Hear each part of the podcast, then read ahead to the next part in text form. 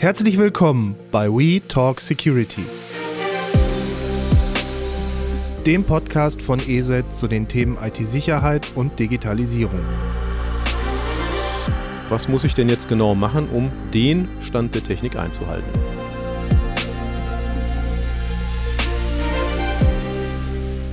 Herzlich willkommen zu einer neuen Folge We Talk Security. Wir sind heute auswärts unterwegs, aber eigentlich ist es auch ein Heimspiel, denn wir sind hier im Trainingszentrum von Borussia Dortmund und hier hat man uns dankenswerterweise einen Raum zur Verfügung gestellt und deswegen können wir die neue Folge heute hier aufnehmen. Ich habe heute einen geschätzten Gast bei mir, der schon mal in der vergangenen Folge bei uns war. Mein lieber Kollege Michael Schröder, er ist Manager of Security Business Strategy Dach bei ESET. Hallo Michael. Hallo Christian, ich grüße dich. Hast du auch deine Fußballschuhe dabei? Leider nein, leider nein. Die, die habe ich zu Hause gelassen. Ich glaube, auch wenn ich hier trainieren müsste, wird es entweder für die Profis unschön werden, weil ich sie ungewollt irgendwie verletzen würde. Also das würden wir lieber mal lassen. Lässt sich nicht versichern. Ne? Nein, das lässt sich nicht versichern. Ich glaube, auch der BVB würde das nicht gut finden. Kurz zu Michael. Ähm, Michael ist äh, Technologieexperte, zertifizierter Datenschutzbeauftragter und Security Awareness Koordinator. Und äh, er ist halt bei uns im Unternehmen so der Technologieexperte, das glaube ich kann ich sagen. Und äh, wenn man von ihm, wenn man was wissen will, wenn er ist auch ein gefragter Ratgeber, wenn es darum geht, Projekte umzusetzen und zu begleiten. Und da hat er einfach ein ganz, ganz tiefes Wissen, sowohl von den EZ-Technologien als auch über den Markt. Und wir sind heute hier, um nochmal über den Begriff Stand der Technik zu reden. Einige, die vielleicht die vorherige Folge mit Stefan Sander gehört haben, haben gemerkt, wir haben über den juristischen Begriff gesprochen. Was bedeutet der Stand der Technik in der Gesetzgebung? Was meint der Gesetzgeber damit? Was gibt es für feine Unterschiede? Worauf muss man achten? Und bereits in der Folge habe ich erzählt, dass wir noch eine, eine Folge aufnehmen werden, wo es dann mehr um die technischen Maßnahmen geht. Und äh, da ist Michael einfach der Experte. Er hat zusammen mit Stefan Sander das White Paper Stand der Technik in der IT-Sicherheit geschrieben. Und äh, ja, deswegen habe ich gedacht, ich lade ihn ein, weil wenn es einer wissen muss, dann er. ich sehe, du hast es sogar ausgedruckt mitgebracht. Ne? Natürlich, man muss immer bestens vorbereiten. Mit kleinen Randnotizen auch? Natürlich, so? ja, aber ja. nicht so viel, nicht so viel, nicht so viel. ich habe ja immer so einen extra Zettel dann mit den ganzen Fragen. Nein, lass uns noch mal ganz kurz rekapitulieren, vielleicht auch für die, die die Folge mit Stefan Sander jetzt noch nicht gehört haben. Worum geht es beim Begriff Stand der Technik? Warum ist das ein eigentlich verständlicher Begriff, der aber trotzdem recht kompliziert ist, also der nicht so einfach umzusetzen ist. Warum ist das so? Das liegt daran, dass die meisten Menschen glauben zu wissen, was Stand der Technik ist, bis es dann ein bisschen konkreter wird. Das heißt, ähm, bis wir so ins Eingemachte gehen oder das Thema ein bisschen einschränken. Wir sprechen ja auch über den Stand der Technik in der IT-Security. Und ähm, wenn man das jetzt als Floskel so rausnimmt, ist Stand der Technik ja nichts anderes wie ein gängiger juristischer Begriff. Und äh, da stolpern die meisten schon, weil es dann in der Anwendung von Gesetzen verwendet wird, aber niemand in Gesetzen oder auch in weiteren Empfehlungen durch Behörden oder anerkannte Institute äh, konkret wird, um dann zu sagen, was muss ich denn jetzt genau machen, um den Stand der Technik einzuhalten. Ja, das ist ja auch in, in dem Gespräch mit Stefan Sander. Stefan sagte mir auch, ja, bis ein Gesetz überhaupt erstmal das Licht der Welt erblickt, dauert das ja auch sehr, sehr lange. Und wenn man dann sagen würde, im Gesetzestext, oh, der Stand der Technik ist, sagen wir jetzt mal, eine Endpoint-Lösung und eine Firewall, das mag vielleicht 2005 noch Stand der Technik gewesen sein, aber bis das Gesetz dann vielleicht 2011, 12, 13, 14, 15, 16 dann vielleicht mal irgendwann das Licht der Welt erblickt, ist es dann schon veraltet. Und deswegen halt dieser schwimmige Stand der Technikbegriff, der jedes Mal neu bewertet werden muss. Korrekt, äh, auch im Laufe der Zeit. Also ich bin nicht in der Lage zu sagen, ich orientiere mich jetzt an irgendwelchen Standards, äh, erfülle jetzt aus meiner Sicht den Stand der Technik und lege das dann in die Schublade. Das wird nicht funktionieren, weil es letztlich ein, wie gesagt, nicht nur gängiger Rechtsbegriff ist, also eigentlich kann man sagen, ein Platzhalter in Gesetzestexten, um eben zu einem bestimmten Zeitpunkt, in dem Moment, wo ich drauf blicke, eben zu sagen, ist das noch Stand der Technik oder nicht? Ja, deswegen lass uns mal mit der ersten Frage einfach beginnen. Äh, warum ist es so schwer, aus dem Stand der Technik geeignete Maßnahmen abzuleiten? Ja, viele erwarten ja, ähm, wenn sie sich selbst die Frage stellen, ich sage mal jetzt Organ Organisationen jeglicher Größe, das kann jetzt ein Verein sein oder ein DAX-Unternehmen, das spielt ja erstmal keine Rolle. Wenn ich mich mit dem Thema überhaupt beschäftige, dann ist es ja so, dass ich erwarte, dass ich irgendwo eine Handlungsanleitung finde und sage, daran orientiere ich mich und dann ist alles prima. Ähm, das funktioniert aber nicht, weil Stand der Technik eben auch für jede Organisation extrem individuell ist. Das heißt, welches Risiko habe ich eigentlich abzusichern, welche Größe habe ich. Am Ende des Tages natürlich auch wirtschaftliche Fragen. Ne? Ähm, kann ich mir das überhaupt leisten? Wird jetzt von einem Fliesenleger um die Ecke erwartet, dass er eben hochtechnische Lösungen einsetzt oder nicht? Äh, da geht es um viele wirtschaftliche Aspekte, um die Machbarkeit, aber letztlich auch um das eigene Risiko. Und bevor ich jetzt sage, ich, dass ich Maßnahmen irgendwo drauf werfe, muss ich natürlich erstmal wissen, wie steht es um das eigene Unternehmen. Und da lässt es sich eben nicht vermeiden, eine Risikoanalyse äh, zumindest semi-professionell durchzuführen. Du warst ja in der Vergangenheit auch schon zum Thema Zero Trust Security hier in der, in der Sendung und du hast das ja auch jetzt im, im Rahmen von Stand der Technik nochmal aufgegriffen, das ganze Konzept und das auch da mit in Verbindung gesetzt und das ganze Konzept ist hier auch wieder sehr, sehr hilfreich für Sie. Ich meine, die, die das White Paper sich herunterladen, werden das eh sehen, dass äh, es da wieder gute Möglichkeiten gibt, damit halt diesen Stand der Technik auch zu erreichen. Mm, ja, ganz ohne Frage. Wir haben das damit eingebaut, wie ich eben schon gesagt habe, weil es sehr, sehr schwierig ist, für jemanden, der Hilfe sucht, etwas zu finden, wo es dann mal ein wenig konkreter wird. Also viele suchen tatsächlich nach Antworten und Orientierungshilfen und die wollen wir eben mit diesem Zero Trust Security, oh, Reifegradmodell, schwieriges Wort, habe ich auch zwei Wochen geübt, die wollen wir an der Stelle abholen und sagen, wir wollen zumindest eine Orientierungshilfe bieten. Was soll ich eigentlich tun, ähm, beziehungsweise bis wohin sollte ich auf jeden Fall die Standards einhalten und unsere Empfehlungen und darüber hinaus, was wären denn dann die nächsten Schritte, um das Risiko weiter zu minimieren. Es geht ja wirklich immer um das Thema Risikominimierung. Ne? Eliminieren kann ich es leider nicht. Das weiß jeder, der sich mit dem Thema beschäftigt. Aber ich möchte es so klein wie möglich haben. Und da stellt sich dann irgendwann die Frage, ähm, wenn ich jetzt bei einer Prozentzahl angekommen bin von 90 Prozent, was würde es jetzt kosten, um auf 92 Prozent äh, Risikominimierung zu kommen, wenn man das denn als Formel rechnen würde, dann ist der finanzielle Aufwand natürlich extrem hoch und dann macht es vielleicht eben für den Fliesenleger um die Ecke keinen Sinn mehr. Aber so ein Modell, und das haben wir jetzt ja recht häufig eben dementsprechend in verschiedenen äh, Themen und Kontexten ähm, behandelt, das hilft wirklich und viele suchen nach Orientierung und Hilfe, weil sie es eben offizieller auf offizieller Seite gar nicht finden. Ja, dann frage ich mal so rum. Ähm, du sagtest gerade für Fliesenleger, jedes Unternehmen hat andere Anforderungen. Der Fliesenleger hat andere als das, das, das mittelständische Unternehmen. Was sind denn für dich oder was, was sind Beispiele für angemessene technische Maßnahmen? Das ist so ad hoc, wie ich schon gesagt habe, nicht, nicht immer hundertprozentig zu sagen. Es gibt so, so einen sogenannten Common Sense, also ein allgemeines Verständnis dafür in der IT-Security-Branche, was auf jeden Fall sinnvoll für Unternehmen in jeglicher Größe ist. Und, ähm, aber ich muss dann natürlich erstmal meine Hausaufgaben machen. Also ich muss eine Risikoanalyse, Betrachtung des Unternehmens machen.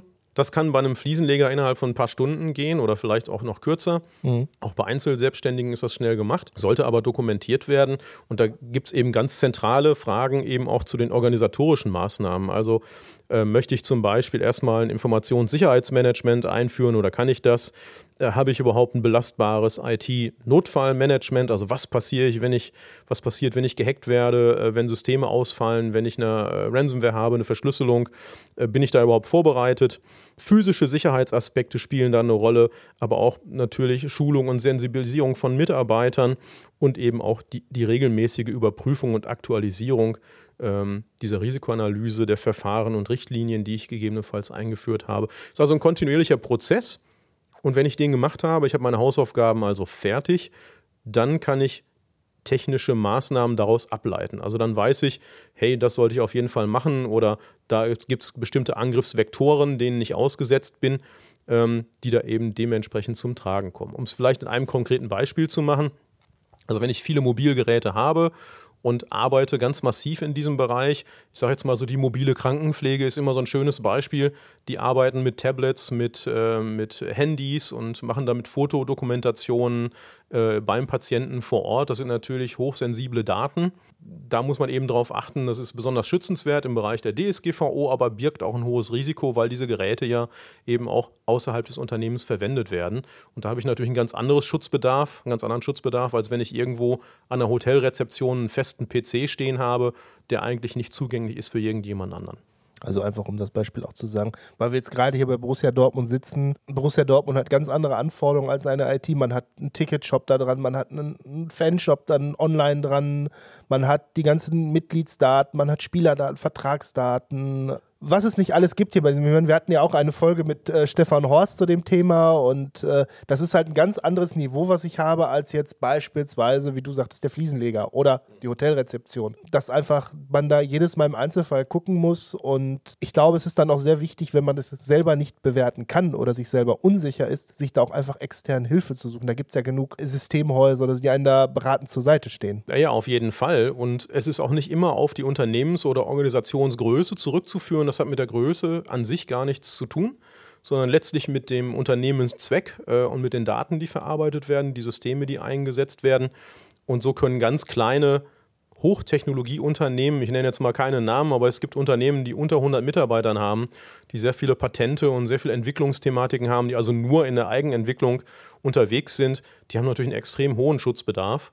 Und wenn ich jetzt, sage ich mal, ein Betonmischwerk habe, die haben auch 100 Mitarbeiter, dann ist der Schutzbedarf da deutlich niedriger, weil die haben irgendwie 60 Leute, die LKWs fahren und verladen und nur 20 Leute im Büro. Da sieht das gleich ganz anders aus. Also es hat nichts mit der Größe zu tun, sondern tatsächlich ähm, mit dem Zweck der Unternehmung und natürlich auch mit den eingesetzten ähm, Lösungen und den Strukturen.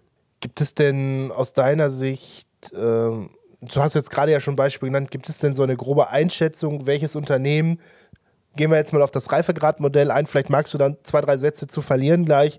Ähm, welches Unternehmen zu welchem Schutzlevel greifen sollte? Empfehlungen ja. Also ich glaube, wenn man das Reifegradmodell sich mal angeschaut hat, es besteht ja aus mehreren Stufen.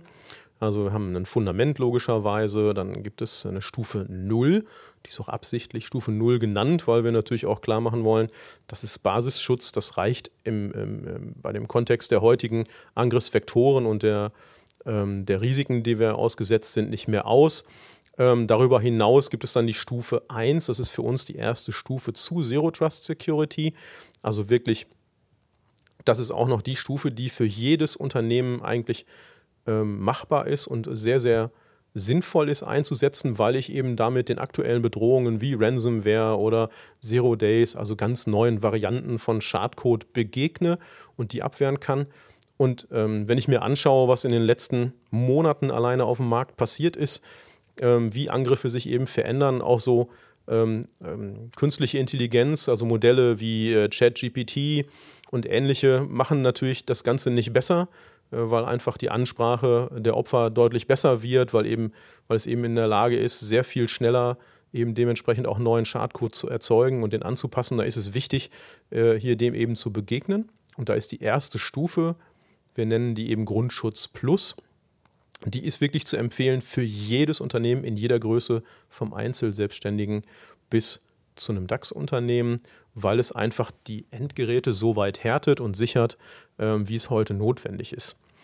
Und wenn wir dann noch einen zweiten Teil dazu packen, ich weiß, es ist wieder ein langer Satz, aber lässt sich in dem, in dem Bereich nicht vermeiden, äh, sofern ich dann eben dementsprechend ein höheres Sicherheits, höheres, äh, höheren Sicherheitsbedarf habe, zum Beispiel, weil ich ein Kritis-Unternehmen bin, also ein Unternehmen der kritischen Infrastruktur.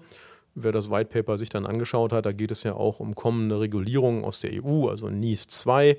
Aber wenn ich einfach mal das IT-Sicherheitsgesetz nehme und ähm, abgeleitet das BSI-Gesetz oder die Kritis-Verordnung. Da stehen konkretere Maßnahmen drin, was dann tatsächlich auch angebracht ist. Und ein Kritis-Unternehmen wie zum Beispiel äh, ein Kraftwerk ähm, oder eben dementsprechenden Zulieferer für bestimmte Bereiche, der muss auf jeden Fall auch schon die nächste Hürde nehmen zu Stufe 2. Da geht es dann tatsächlich um das Detektieren von Anomalien über eine Endpoint Detection und Response, gegebenenfalls auch als Service um überhaupt in der Lage zu sein, aktive Angriffe und Bewegungen im Netzwerk eben zu äh, detektieren und zu begegnen. Aber du sagtest jetzt gerade auch kritische Infrastrukturen, da kommt natürlich auch schnell wieder die NIS-2-Richtlinie irgendwie in den Hinterkopf und äh, die Richtlinie ist ja erstmal nur ein Hinweis der Europäischen Union, das doch bitte in nationales Recht umzusetzen. Und es bleibt auch wohl für die Länder noch ein gewisser Ermessensspielraum, dass man das Gesetz noch ein bisschen für seine Bedürfnisse anpassen kann. Zumindest habe ich das so gelernt. Und äh, aber jetzt mal, wir haben ja noch ein bisschen Zeit, bis diese NIS-2-Richtlinie auch wirklich in ein nationales Gesetz gegossen wird. Was erwartest du? Was kommt da auch in Bezug auf den Stand der Technik einfach auf Unternehmen oder Organisationen im Allgemeinen zu? Das ist schon, eine, also eine Richtlinie ist auf jeden Fall nicht nur eine Empfehlung, das muss man dazu sagen. Ich habe gelernt, es gibt Richtlinien und es gibt Verordnungen. Und Verordnungen sind sofort und sofort rechtskräftig. Da kann dann der Nationalstaat oder jetzt in dem Fall Deutschland auch nichts mehr, also es muss so akzeptiert werden, wie es von der EU vorgegeben wird. Also bei einer Richtlinie, wie du schon richtig sagst, äh, muss das erst in nationales Recht gegossen werden und dafür gibt es eben verschiedene Gefäße, in das das eben eingegossen wird, in Deutschland, Österreich und in der Schweiz. In Deutschland wäre das zum Beispiel das IT-Sicherheitsgesetz, das ja kein eigenständiges Gesetz ist, sondern eben ein Änderungsgesetz für darunterliegende Themen. Aber wenn ich jetzt mal zurückdenke, NIS, äh, warum heißt das Ding NIS 2? Weil es schon ein NIS 1 gab. Äh, und daraus ist eigentlich, beziehungsweise das IT-Sicherheitsgesetz ist schon äh, ein klein wenig vorher formuliert worden, aber da ist eben dementsprechend Bezug genommen worden auf NIS 1. Und daraus leiten sich natürlich auch Dinge ab, wie äh, die Kritis-Verordnung, also was muss ich als Betreiber von kritischen Infrastrukturen machen, also welche Mindestanforderungen werden denn da gestellt. Und daraus leiten sich aber letztlich auch Standards ab, wie eine ISO 27001. Also auch da, was Stand der Technik ist und was Anforderungen angeht, wird sich viel verändern. Wir wissen noch nicht, ob es ein IT-Sicherheitsgesetz 3.0 wird oder 2.5 oder wie auch immer. Aber was wir auf jeden Fall konkret wissen, äh, und das ist, glaube ich, interessant für diejenigen, die sich das hier heute anhören, ist, dass der, der Umfang der Kritisunternehmen, das sind heute ungefähr 4000 in Deutschland. Wir hatten gerade letzte Woche noch ein Gespräch mit dem BSI, die ja verantwortlich sind, das in Gesetzgebung eben dementsprechend auch einzugießen. Die sind sich nicht hundertprozentig sicher, aber man redet ungefähr von einer Verfünffachung bis Verachtfachung dieser 4000, vielleicht sogar bis zu einer Verzehnfachung dieses Kreises, welches Unternehmen dann zukünftig als kritische Infrastruktur gewertet wird. Und das hat gesellschaftlich doch schon große, große Auswirkungen. Und da ist es dann, glaube ich, auch die Empfehlung, lieber jetzt zu handeln oder schon die Weichen zumindest zu stellen als das, äh, ich glaube, das gab es damals bei der DSGVO auch, wo dann plötzlich ad hoc, oh, wir müssen jetzt handeln und ganz schnell und das ja meistens, äh, meistens führt das ja eher zu Chaos, als wenn man dann jetzt sagt, gut, wir müssen das im Auge behalten, wir gucken, was müssen wir, wo müssen wir nachbessern, wo sind wir vielleicht dann auch kritisch oder haben, kommen an uns andere Anforderungen an, äh, auf uns zu wie siehst du das? Also, das sollte man lieber heute schon die Weichen stellen als äh, 2004, Ende 2024, glaube ich, soll das dann die Übergangsphase enden, als da dann plötzlich im Panikmodus zu verfallen. Die Umsetzung in nationales Recht muss bis Oktober 24 erfolgt sein. Wie das eben manchmal so ist, dauerten Gesetze ja ein bisschen länger und die Gesetzgebung auch. Also, das ist aber trotzdem der letzte Zeitpunkt, an dem das passieren wird. Kann also auch im Sommer nächstes Jahr schon passieren, wenn wir mal schnell sind, was nicht unbedingt immer vorauszusetzen ist. Um das mal so zu sagen, die ähm, Übergangsfristen bzw. die Vorbereitung zur DSGVO, die waren deutlich länger. Also wir reden jetzt hier über gut ein Jahr, ein Jahr und ein paar Monate, äh, wo ich dann weiß, oh, das wird jetzt Gesetzgebung und dann wird es keine Übergangsfristen geben, genau wie beim DSGVO, das sich ja bald äh, dem fünfjährigen Geburtstag nähert, in wenigen Tagen wie wir wissen. Und äh, es ist schon lange her, aber es hat auch großen Einfluss auf die Gesellschaft genommen, wie eben solche Dinge überhaupt anzugehen sind. Also nicht alles wird so heiß gegessen, wie es gekocht wird, aber ich kann nur empfehlen, sich jetzt mit dem Thema überhaupt zu beschäftigen. Das ist ja auch der Grund, warum wir dieses White Paper überhaupt anbieten. Sind wir schon fast beim Ende? Ich sehe 19 Minuten ungefähr haben wir jetzt schon auf der Uhr. Eine Frage noch, jetzt wirklich ganz konkret, äh, jemand, der jetzt den Podcast hört, der die Folge hört und sich denkt, oh, ich sollte da vielleicht mal was machen. Gibt es aus deiner Sicht konkrete Sofortmaßnahmen, was man jetzt sofort machen sollte oder könnte, um da auch im Hinblick Stand der Technik und der NIS-2-Richtlinie einfach auch sich vorzubereiten. Wie ich eingangs schon gesagt habe, diese konkreten Dinge, die müssen wir ein klein wenig relativieren. Aber wenn ich jetzt einfach mal die Realitätsbetrachtung mache und die Projekte sehe und die Kunden, die wir ja auch selbst besuchen oder die ich treffe auf Messen und Veranstaltungen, mit denen ich mich auch länger unterhalte, dann wird mir eins klar, nämlich dass wir technologisch gerade im Mittelstand, ähm, aber auch in größeren Unternehmen extremen Nachholbedarf haben. Also viele setzen ja immer noch, was über Jahre schon für uns äh, verwunderlich ist, immer noch ein ähm, Antivirus, also ein Anti-Malware-Produkt ein, eine Firewall und vielleicht an der einen oder anderen Stelle nochmal eine Verschlüsselung für die Notebooks oder hier mal ähm, Schutz für privilegierte Accounts über eine Zwei-Faktor-Authentifizierung. Aber da endet das Thema sehr, sehr häufig. Und ich glaube, das Bewusstsein, dass das nicht mehr reicht, wenn man einfach mal einen Blick in die Zeitung wirft, welche Unternehmen, wir nennen jetzt mal keine Namen, weil die Liste ist so groß, dass man nicht den richtigen rauspicken würde, aber wer einfach in den letzten sechs Wochen einfach mal in die Zeitung geschaut hat, der wird sehen, wie viele Unternehmen es getroffen hat. Und wenn man genauer hinschaut, und da komme ich jetzt auch ein bisschen auf die Empfehlung, dann liegt es immer daran, dass man nicht alle zur Verfügung stehende Technologie genutzt hat. Wie zum Beispiel äh, das Cloud Sandboxing oder den Bedrohungsschutz für Cloud-Dienste äh, aus der Stufe 1 des Zero Trust Modells. Also man könnte konkret sagen, wer jetzt was machen will und auf jeden Fall auf der sicheren Seite sein will, dass er auch im nächsten Jahr oder in Zukunft braucht, der kann sich an dieser Stufe 1 schon orientieren und sagen, ich gehe den Schritt jetzt schon und schaue dann eben, wie ich das Risiko noch weiter minimieren kann, weil Technologien wie Cloud Sandboxing, das ist das Beste, was uns in der IT-Security aktuell zur Verfügung steht, weil es völlig stressfrei für den User einzusetzen ist. Also ich sag mal so, es ist ja immer so, wenn ich mehr Sicherheit haben will, dann geht das eigentlich immer auf Kosten der Bequemlichkeit und das nervt im Endeffekt den, den User oder die Userin am Arbeitsplatz. Und bei Cloud Sandboxing ist es das einzige Beispiel, an dem das nicht so ist. Also ganz großartig, eine große, ähm, ich sag mal, ein großes Novum, dass wir diese Technologie einsetzen können, ohne dass der Benutzer das merkt und damit das Risiko eben ähm, Opfer zu werden von aktueller Ransomware oder aktuellen Kampagnen massiv einschränken können. Also ich kann nur empfehlen, sich an dieser Stufe 1 zu orientieren und äh, zu schauen, diesen Schritt so schnell wie möglich zu machen, weil die Bedrohungslage steigt weiterhin. Und ich kann quasi mit Sicherheit sagen, dass das auch im nächsten Jahr bei der Einführung eben von NIS 2 in nationale Gesetzgebung äh, auch ein Mindeststandard sein wird, der auf jeden Fall zu erfüllen ist. Ich glaube, das ist ein schönes Ende und äh, wir sind jetzt auch leider am Ende angekommen. Ich glaube, wir könnten noch sicherlich noch eine Viertelstunde noch einige Aspekte durchsprechen oder vielleicht sogar noch eine Stunde über einige Aspekte reden, aber wir sind am Ende der Sendung angelangt. Ich bedanke mich nochmal bei Michael Schröder Vielen Dank für deine Zeit und äh, ja, ich hoffe, wir sprechen uns bald wieder. Herzlich gern, Christian. Danke auch. Wenn ihr Fragen oder Themenvorschläge habt oder auch mit uns in Kontakt treten wollt, dann schreibt uns eine E-Mail an podcast.eset.de. Ich wiederhole podcast.eset.de. Ja, auch von meiner Seite vielen Dank fürs Zuhören. Ja, wir haben jetzt sehr viel über ein White Paper oder über das White Paper zur IT-Security auf dem Stand der Technik gesprochen. Ich packe dazu den Link in die Kommentarfunktion beziehungsweise in die Beschreibung dieses Podcasts. Also wer da ein bisschen was nachlesen möchte, was der Michael jetzt auch erzählt hat, der kann das dann tun. Mein Name ist Christian Luke und ich bedanke mich nochmal fürs Zuhören und bis zum nächsten Mal.